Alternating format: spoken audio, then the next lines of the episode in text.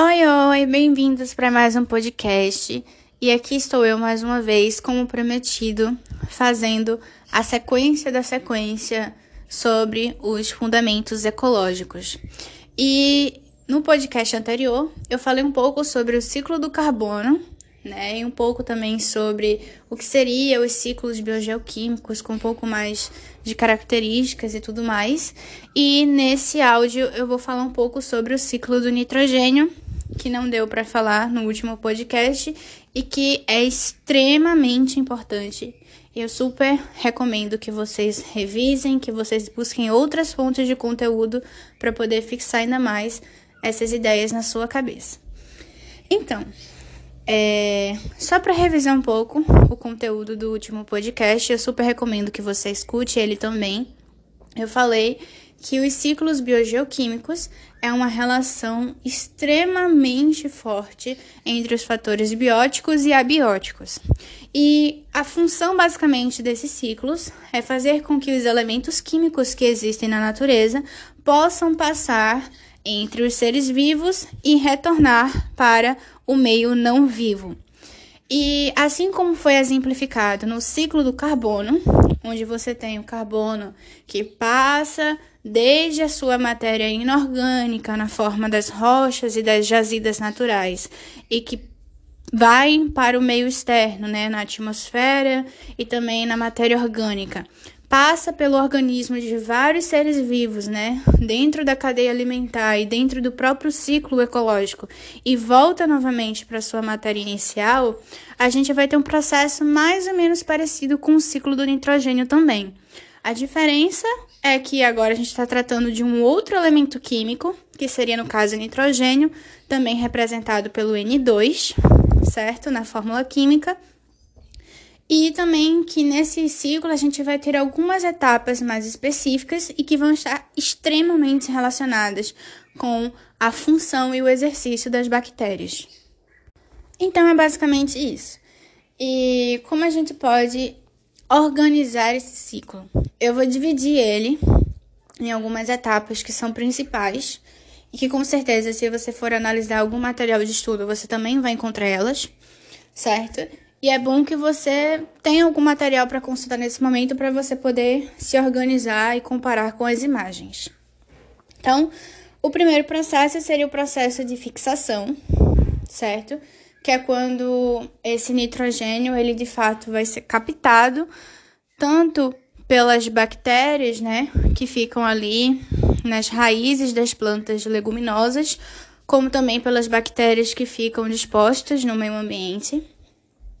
Você vai ter o processo de decomposição ou de amonização, que é quando esse nitrogênio ele é transformado em amônia. Você vai ter o processo logo em seguida de nitrificação, né, onde você vai ter a transformação da amônia em nitrito ou em nitrato, logo em seguida. E aí a gente vai ver essa etapa com um pouco mais de detalhes depois, porque ela pode ser subdividida. E por último, a gente vai ter o processo da desnitrificação, que é quando esse nitrogênio ele volta para o seu estado inicial e volta a fazer parte da nossa atmosfera. Então, eu vou falar sobre cada uma dessas etapas com um pouco mais de detalhes para vocês conseguirem associar melhores ideias. E é claro, se for possível, eu vou tentar fazer algumas associações malucas aqui para tentar organizar melhor os meus pensamentos e ver se eu consigo ajudar vocês também de alguma forma. Então, a primeira pergunta que eu acho que ela é fundamental e que a gente precisa fazer antes de estudar qualquer coisa é o porquê que a gente está estudando isso e qual é a importância que existe nisso. É, e assim, né? O ciclo do nitrogênio ele é considerado extremamente importante porque o nitrogênio ele é utilizado na composição tanto dos ácidos nucleicos como também na composição das nossas proteínas. E se você for recorrer lá aos seus estudos na biologia, você vai perceber que os ácidos nucleicos eles fazem parte do nosso DNA, ou seja, eles estão dentro do núcleo de todas as nossas células.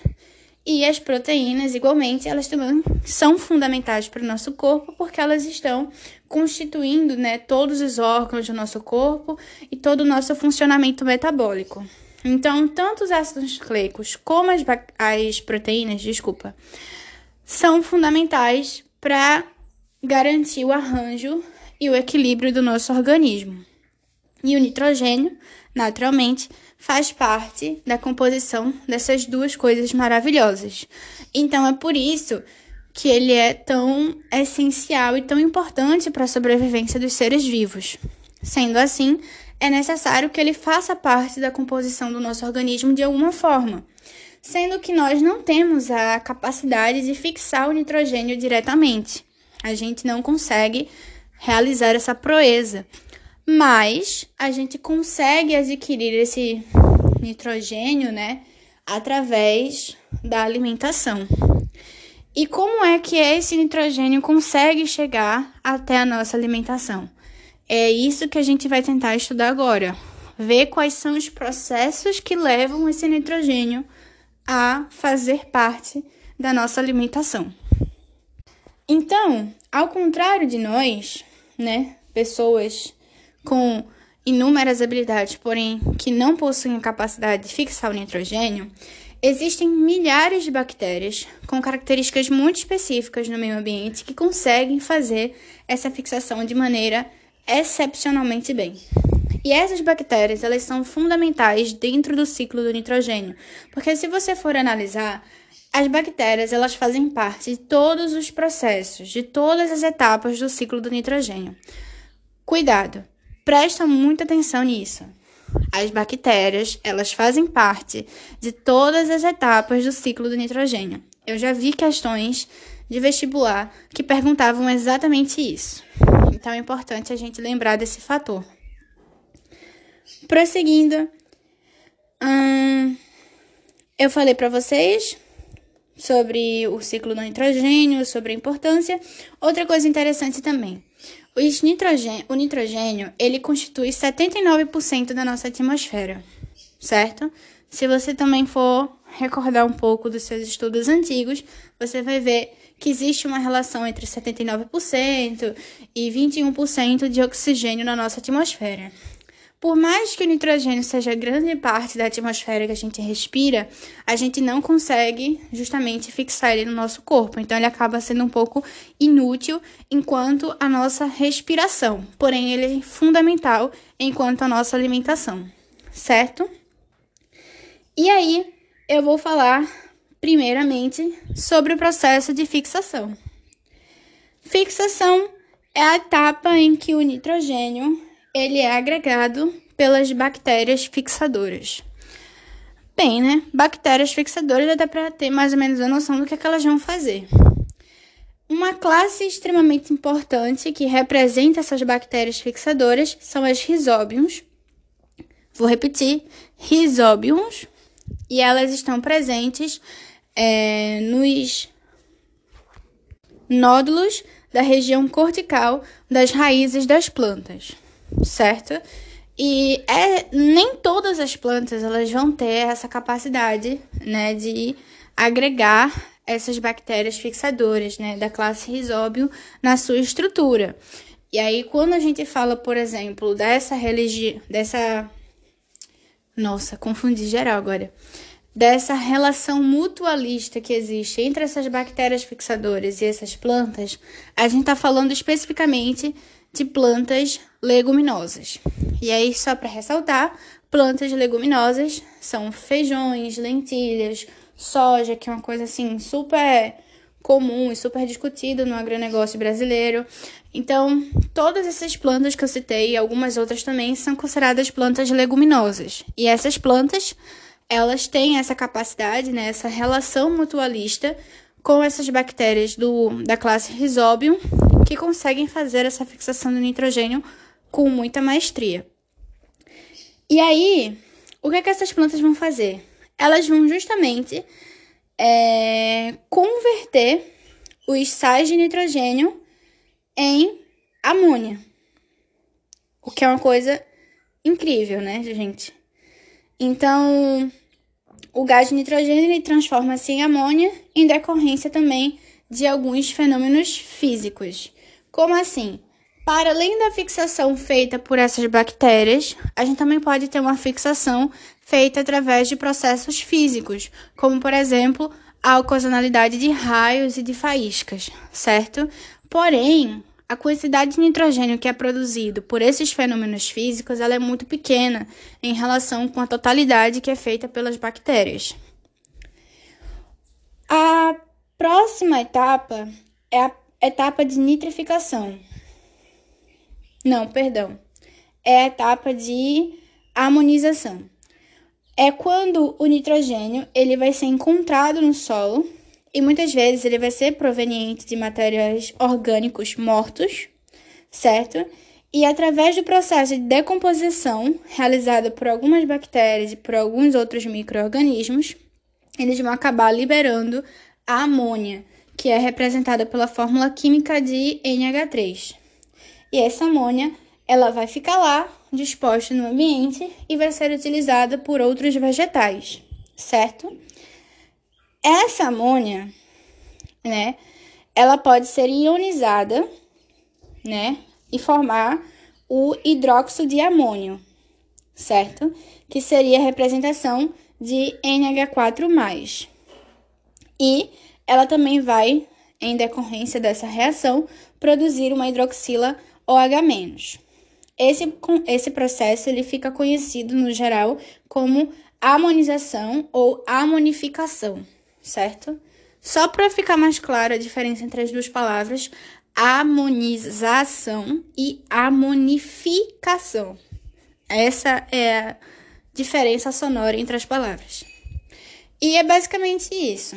Esse é o processo que a gente conhece como amonização, que é quando justamente esse esse N, esse nitrogênio, né, que está ali disperso na matéria orgânica, né, que se manteve lá conservado dentro do organismo daquele corpo, né, que morreu, ele começa a ser decomposto por outros animais é, e esses animais decompositores eles conseguem fazer a liberação desse, desse nitrogênio em forma de amônia, certo?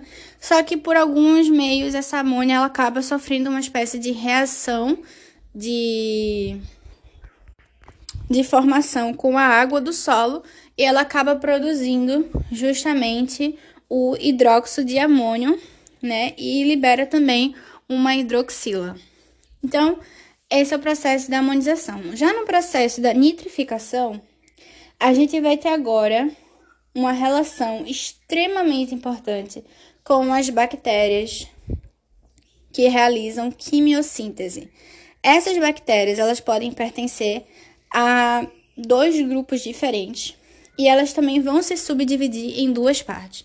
Eu acho que essa é uma das etapas mais importantes do ciclo do nitrogênio, então é importante que vocês prestem mais uma atenção e tentem buscarem mais informações sobre essa etapa. A nitrificação ela vai ser dividida em duas partes: a nitrosação, repetindo, nitrosação e a nitração, certo? São diferentes.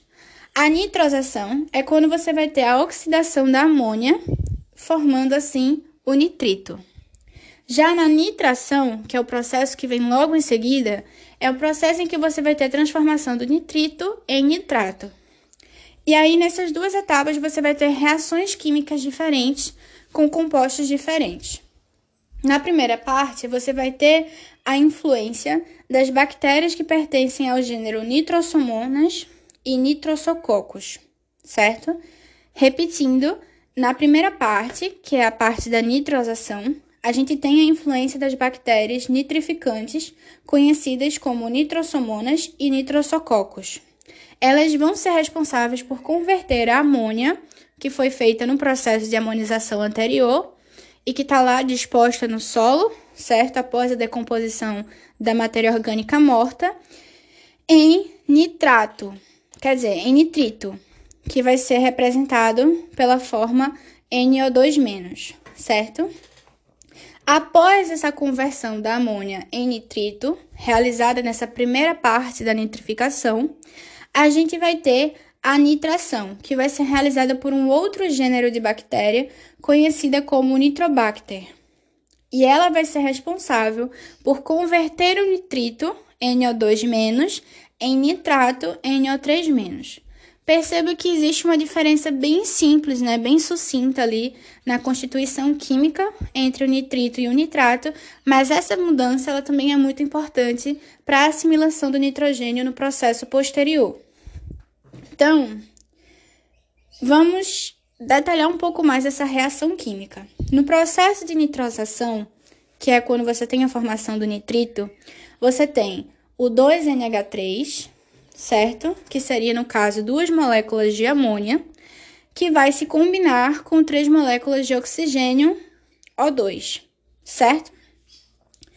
Essas duas moléculas lá de amônia, elas vão reagir com essas três moléculas de oxigênio e vão formar duas moléculas de nitrito, NO2-, mais duas moléculas de H+, certo?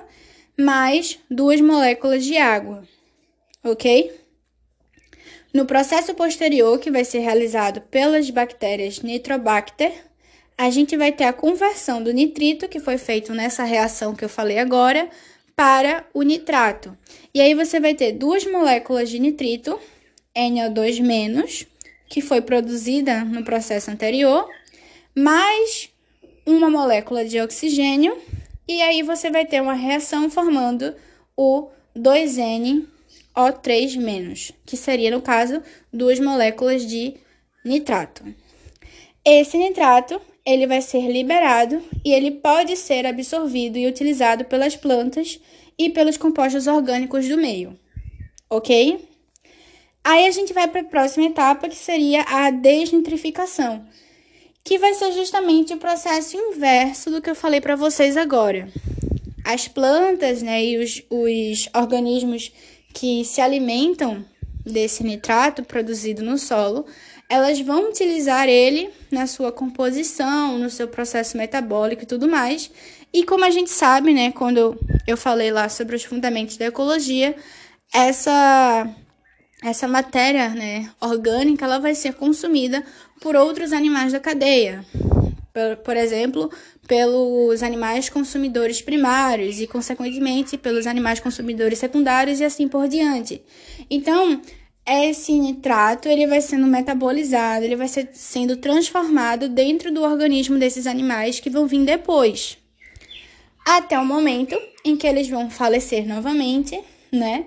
E através do processo de decomposição da matéria, realizado também por certos tipos de bactérias decompositoras, essa matéria orgânica, esse nitrato, ele vai ser devolvido ao solo e vai mais uma vez passar pelo processo de amonização e pelo processo de fixação realizada por outras plantas e tudo mais. E assim a gente segue o nosso ciclo normalmente. Então, o processo de desnitrificação existe através das bactérias também chamadas de desnitrificadoras. Mais uma vez, o próprio nome da bactéria já indica o que, é que ela faz no processo. Essas bactérias desnitrificadoras ou desnitrificantes, elas vão utilizar esses nitratos e vão transformar eles em gás nitrogênio novamente, devolvendo eles para a atmosfera como eles estavam na primeira etapa do ciclo, certo? É, isso vai acontecer através de um processo conhecido como desnitrificação.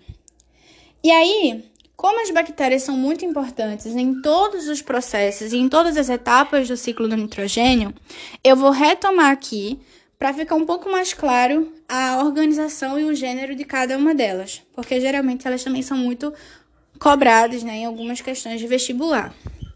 Então, a gente tem é, as bactérias fixadoras, que vão aparecer logo no começo do nosso ciclo. Elas podem ser conhecidas pelo gênero Rhizobium. Retomando, elas fazem uma relação mutualista com as plantas leguminosas que permitem essa fixação do nitrogênio que é utilizado pela planta, ok? Em seguida vem as bactérias decompositoras, que são aquelas que ficam lá no solo bonitinhas, fazendo o processo de decomposição e liberando amônia no solo. Essa mesma amônia, ela vai ser utilizada pelas bactérias nitrificantes que vão vir logo em seguida.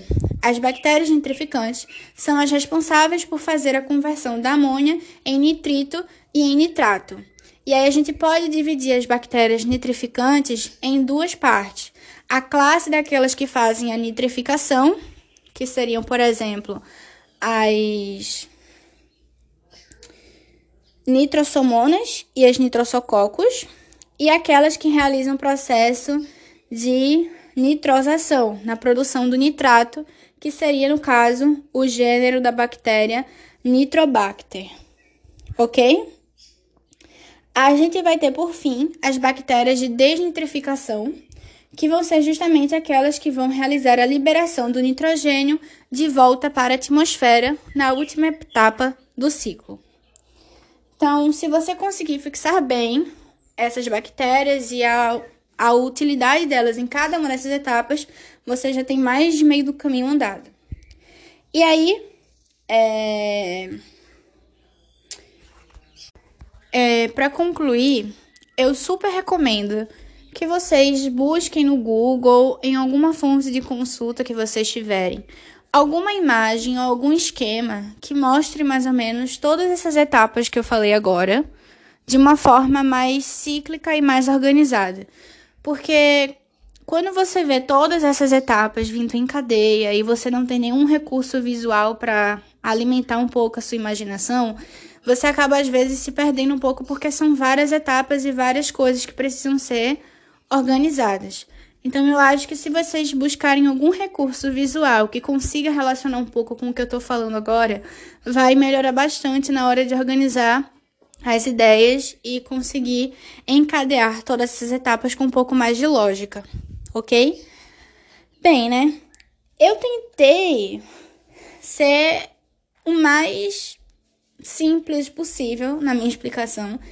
Até porque eu não queria que esse áudio ficasse chato, né? Porque são muitas coisas. Mas assim, eu não sei se eu consegui, mas eu espero que vocês tenham gostado, que tenham ajudado vocês de alguma forma. E é isso. Até o próximo podcast. Tenha uma boa semana de estudos e acredite no seu potencial.